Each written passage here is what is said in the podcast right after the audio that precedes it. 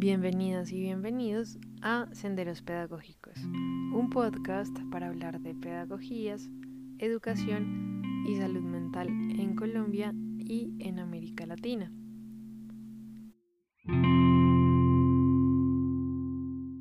Luego de varios meses de ausencia, regresamos con este proyecto en esta tercera temporada que queremos darle un enfoque distinto, siempre tomando como marco las temáticas que abordamos aquí. Entonces vamos a iniciar con uno de los temas que hemos abordado de manera tangencial o en el que tal vez no hemos profundizado tanto, que es la crítica antiautoritaria a la pedagogía. Empecemos entonces por entender de dónde nace esta crítica, por qué tiene como este apellido de, de antiautoritaria para ir introduciendo un poco mejor el tema. Me parece muy interesante, María Paula, que esta tercera temporada la centremos en el estudio de la pedagogía. Frente a la pregunta que tú planteas con respecto a la crítica antiautoritaria, pues son muchas cosas las que hay que decir, pero pues no nos caben en este, en este episodio. No obstante, pues arriesgamos algunas. En primer lugar, decir que mm, la pedagogía tradicional empieza a ser cuestionada y de esa pedagogía tradicional eh, aparece la tradición renovadora, es decir, una educación que se conoce como la escuela nueva, y dentro de las dentro donde se encuentra Montessori, por ejemplo, a Freinet, em, el mismo Rousseau, eh, Pestalozzi y otros mm, pedagogos conocidos en la historia. La corriente antiautoritaria eh, tiene sus inicios hacia finales del siglo XIX y, los, y la alborada del siglo XX.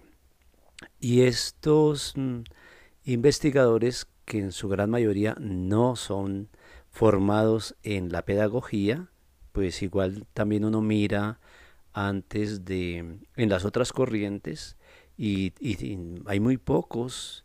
eh, de estos autores formados en la pedagogía como tal. Es decir, la pedagogía la han ido construyendo, la han ido haciendo sobre la base pues, del trabajo de campo y de la formación conceptual. Los mm, autores de la corriente antiautoritaria se fijan en que esas pedagogías que se venían dando se centraban mucho en el orden, en el control y en la sumisión también de los estudiantes. Entonces ellos dicen, la escuela debe ser un espacio para la libertad y un espacio para el amor la libertad tanto para el estudiante que pueda, eh, si se quiere, desarrollar ese libre, esa libre personalidad de la cual la Constitución, por ejemplo, en Colombia, pues se ha venido ocupando, y también de que sea el amor el, el mediador en el proceso de aprendizaje, un poco como hablar del amor a la sabiduría, entonces son esos dos componentes y sobre eso pues hay algunos, eh, algunas líneas, digamos, sobre las cuales se puede hablar. Bueno, me parece bien interesante, pero antes de que continuemos, me gustaría que definiéramos qué entendemos por pedagogía tradicional. Es decir, ya nos hablaste de que la crítica antiautoritaria a, la pedagogía tradicional, pues surge después de otros movimientos que también buscan replantear algunos de los preceptos de la pedagogía tradicional. Pero creo que sería interesante que exploráramos qué entendemos por pedagogía tradicional y en parte creo que es importante hacerlo porque creo que varias de las cosas eh, que vamos a encontrar en esta respuesta seguramente resuenan con, panoramas actuales o con experiencias en la escuela que han tenido las personas que, que nos están escuchando. Pues hablar de la pedagogía tradicional, creo que aún todavía se puede uno acercar a algunos colegios, algunas instituciones y puede observar las relaciones que se establecen entre el estudiante y los docentes. En general la pedagogía tradicional está centrada en que el estudiante es un sujeto pasivo y va a la escuela o va al aula, se sienta y escucha al profesor y copia lo que el profesor le, le plantea, pero además hay un ejercicio muy notorio de sumisión. Creo que en eso mmm, valdría la pena ahondar en lo que Freire llamó la pedagogía bancaria. ¿Quieres definir un poco lo de pedagogía bancaria? Bueno, referí a Freire porque él, un poco en esta, en esta mirada de la corriente antiautoritaria, pero no como antiautoritario, sino más bien ahí entra en las pedagogías críticas, él eh, ve con preocupación que lo que en la escuela se hace es eh, someter al estudiante, sujetarlo a un control, sujetarlo a unas normas que no le posibilitan su crecimiento ni su desarrollo y la libertad se encuentra, digamos, en cuestión. De por sí que él nos plantea eh, la importancia de leer y el proceso de liberación. Son dos elementos bastante fuertes que le permiten al estudiante y al mismo docente y a la misma institución educativa lo que se viene conociendo como la emancipación. Bueno, eh, respondiendo a la educación bancaria, eh, entonces se puede decir que es aquella, aquellas relaciones que establece el docente con el estudiante, en la que el estudiante juega ese papel pasivo, es un sujeto que no puede opinar, que no se le posibilita pensar, que no se le posibilita expresar lo que siente, lo que cree y lo que, y lo que piensa, porque la escuela tiene una institucionalidad y ahí casi que empiezo a avanzar en uno de los componentes de la corriente antiautoritaria o de la crítica antiautoritaria que tiene que ver con las pedagogías institucionales, eh, centrada en dos elementos básicos que es la pedagogía, eh, lo instituido y lo instituyente. Y volviendo a la educación bancaria, lo instituido es esa manera de relación del estudiante con el docente en una sumisión y el docente centrado en transmitir un conocimiento, transmitir unos elementos para que el estudiante los recepcione y luego en la evaluación entonces responda aquello que el docente quiere que su estudiante aprenda. Entonces podríamos decir que esto de educación bancaria se plantea como un, como un tipo, una analogía con respecto a los bancos, ¿sí? Al dinero que se deposita en las cuentas de las personas, digamos, para que circule, circule y en el aula sería como el conocimiento que se deposita en las mentes de los estudiantes sin tener, digamos, ningún tipo de transformación, sino una simple circulación. ¿Si va por ahí el tema de bancaria o es por otro lado? Pues me parece interesante esa concepción de que haces con, con lo bancario. Eh, acá también, digamos, lo bancario en la expresión de Freire le apuesta a que el estudiante eh, permanece en el pupitre y anteriormente se hablaba de las bancas. Entonces ahí se sienta, ahí copia, ahí escribe, ahí se mantiene quieto hasta que es la hora del recreo, o si el profesor le dice se levanta o le pregunta, él responde, o él hace esas situaciones. Pero me parece muy interesante ese, esa concepción que le aportas, porque tal cual hoy día uno puede decir, es ese, eso tiene que ver con la educación bancaria, depositar el conocimiento de una manera pues muy instrumental eh, y en el banco pues es depositar los dineros, dejarlos ahí y que sufren algún tipo de, de modificación, pero que no, que no genera un desarrollo, un crecimiento como tal en lo, en lo humano. Bueno, y regresando un poco al, pues, al tema que nos convoca en este episodio, Hasta este punto, entonces, tenemos claro que esto del autoritarismo que se da dentro de la pedagogía tradicional es problemático.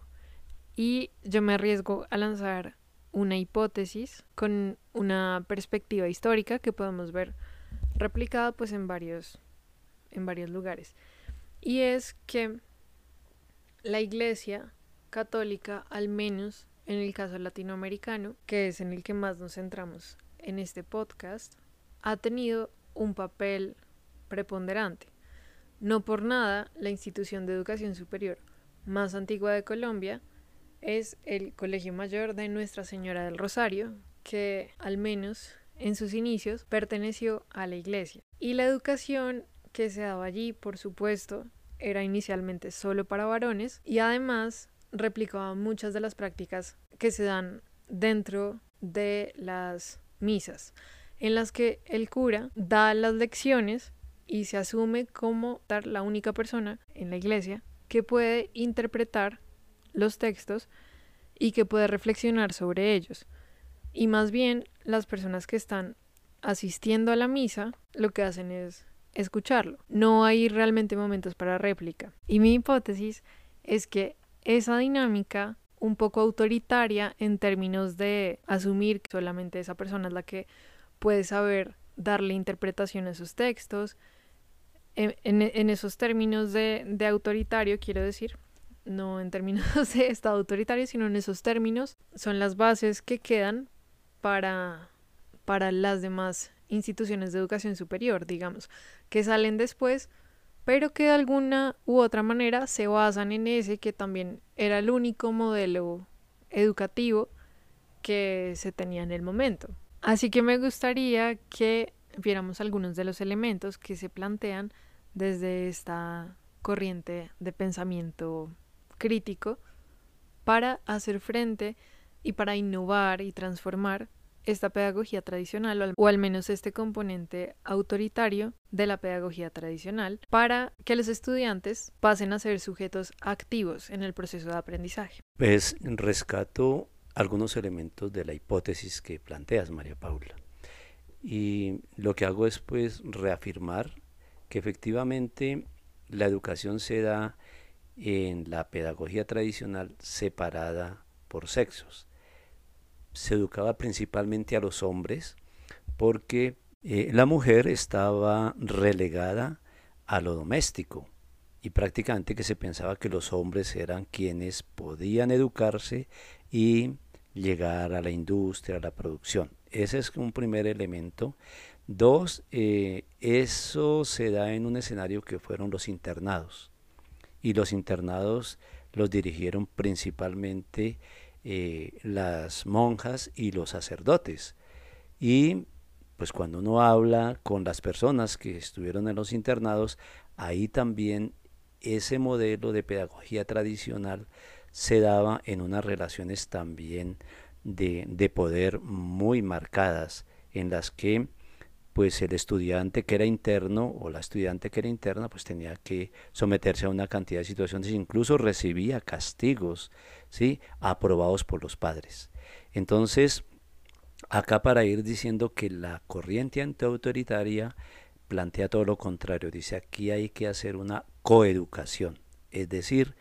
a las niñas hay que educarlas al lado de los niños y hay que educarlos también en esa igualdad de condiciones, porque si se quiere que haya una sociedad emancipada, una sociedad democrática, una sociedad liberadora, pues hay que reconocerlos a los dos como personas, como sujetos de derecho, podemos decir, en este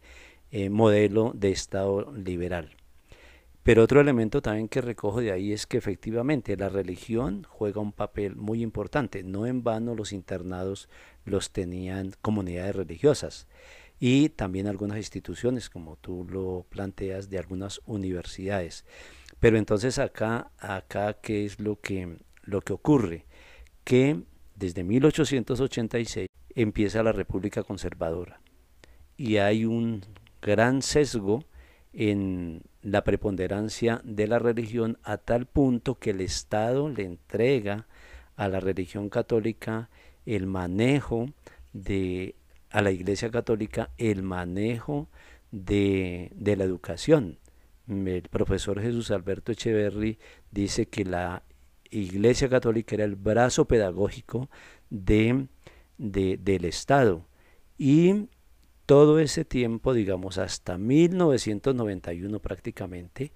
eh, la religión católica o la Iglesia Católica es la encargada de impartir, digamos, la información, de orientar el proceso educativo. Eh, por supuesto, los proyectos de vida que en gran parte estaban encaminados a salvar almas. Entonces, esa era la pretensión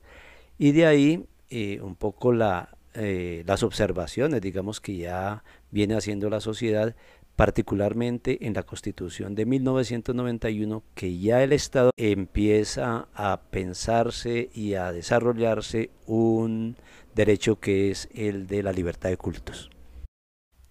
Claro, y actualmente estamos en un escenario en el que los derechos humanos tienen un papel fundamental en el derecho a la educación y en otro tipo de derechos, al menos dentro de Colombia, pues como tú lo mencionas, con la Constitución del 91 hubo un cambio enorme a este respecto y este derecho a la libertad de culto permite que en la misma institución de educación media haya personas que profesen el cristianismo, el catolicismo, el budismo, entre otros, o el mismo ateísmo. Pero a mí lo que me llama la atención, para regresar un poco a la pregunta de los elementos que nos propone que nos proponen en esta corriente, pensemos en que una cosa es plantear una corriente que diga tenemos que modificar el autoritarismo que hay. Tendríamos como en el espectro del autoritarismo, como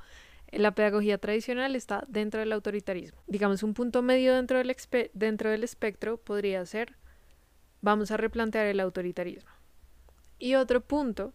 que es en el que está este pensamiento, y que me llama la atención y que quisiera que entendiéramos mejor o tratáramos de entender cómo de dónde viene, es que se plantea como un anti-autoritarismo. O sea, no solo como no va a haber autoritarismo, sino que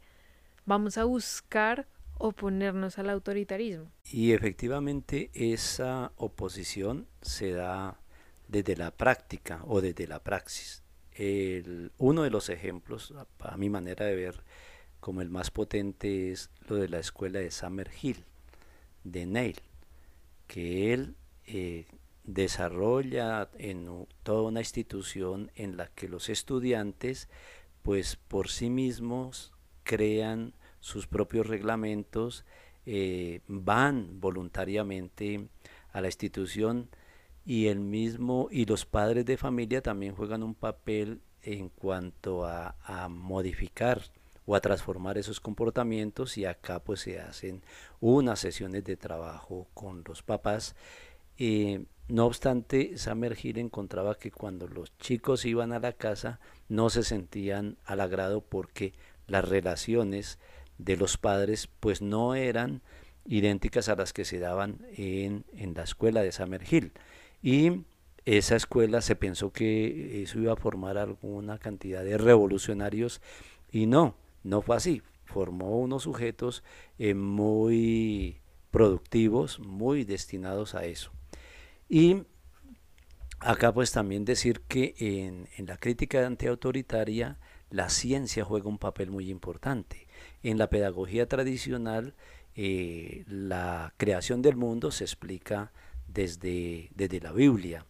y no hay cuestionamientos. Acá en esta crítica antiautoritaria se dice la ciencia tiene un valor social muy importante, incluso para predecir los fenómenos. Y el estudiante accede al conocimiento, pero claro, pues uno dice a principios del siglo XX o en el transcurso del siglo XX hay una escuela que es la escuela positivista, centrada en lo experimental, en la observación, pero la escuela eh, como tal se ocupó de eso y formó a los estudiantes en eso. Eh, la, la, crítica antiautoritaria también eh, mm, reconoce el papel ideológico que tiene la escuela o la institución educativa y que se viene dando de acuerdo con las mismas políticas. Cuando se habla pues de la, de la religión, ahí hay una política mm, estatal pues muy, muy clara de que es la, la Iglesia Católica la que orienta en gran parte todos esos procesos. Y ya cuando se da la constitución del 91, entonces hay una ley general de la educación donde se establecen unos principios, se establecen unos objetivos y la escuela empieza a transformarse. Hoy día, por colocar también un ejemplo, eh, cuando llega el miércoles de ceniza y van a los colegios los sacerdotes a colocar la, la ceniza porque hay colegios, la, la, cruz, hay colegios que piden aún todavía que vayan a colocarle la ceniza a sabiendas de que estamos frente a la libertad de cultos. Hay estudiantes que dicen yo no quiero que me lo apliquen y hay profesores también que dicen yo no quiero que me haga eso y menos pues una cruz y eso es respetable y se debe respetar particularmente en la educación pública eso, eso se mantiene y hay, digamos, una gran observancia de los organismos también de control de que ese tipo de situaciones se dé. Y los manuales de convivencia ya no contemplan eh, esa obligatoriedad en cuanto al credo, cosa distinta a que en la pedagogía tradicional existían unos manuales en los cuales pues se establecía una serie de elementos de esos. Y pues yo también puedo decir hoy día uno mm, no eh, eh, invita ni incita a los estudiantes ni los obliga a ir a misa los domingos como ocurría desde antes de la constitución del 91 para atrás, que en muchas partes el domingo tocaba ir a misa y eso lo calificaban también. O sea, era un asunto obligatorio. En eso, digamos, hemos avanzado. Y la pedagogía antiautoritaria entonces dice, dejemos que el estudiante piense eh, por sí mismo opte por el credo o por las creencias religiosas que tenga a bien y no pues imponerle una. Yo quiero hacer una pequeña interrupción aquí para aclarar que lo que estamos hablando aquí no es una antirreligión católica o un anticatolicismo, sino que estamos hablando más bien de buscar la libertad de elección, o más bien que este, esta corriente de pensamiento lo que hace es buscar que exista esa libertad y que se respete esa libertad y que en un contexto en el que, digamos, el catolicismo ha sido históricamente una imposición, aunque a nivel estructural tenemos una constitución que protege estos derechos, pues es difícil borrar de un día para otro un legado, sí, justamente tan autoritario. Sí, no se trata de una pedagogía anticatolicismo o antirreligión, sino una pedagogía que está en pro de la libertad en general, pero en este caso puntual de la libertad de culto. Y bueno, con esta aclaración damos cierre por este primer episodio de la tercera temporada del podcast Senderos Pedagógicos. Muchas gracias a todas y a todos por escucharnos.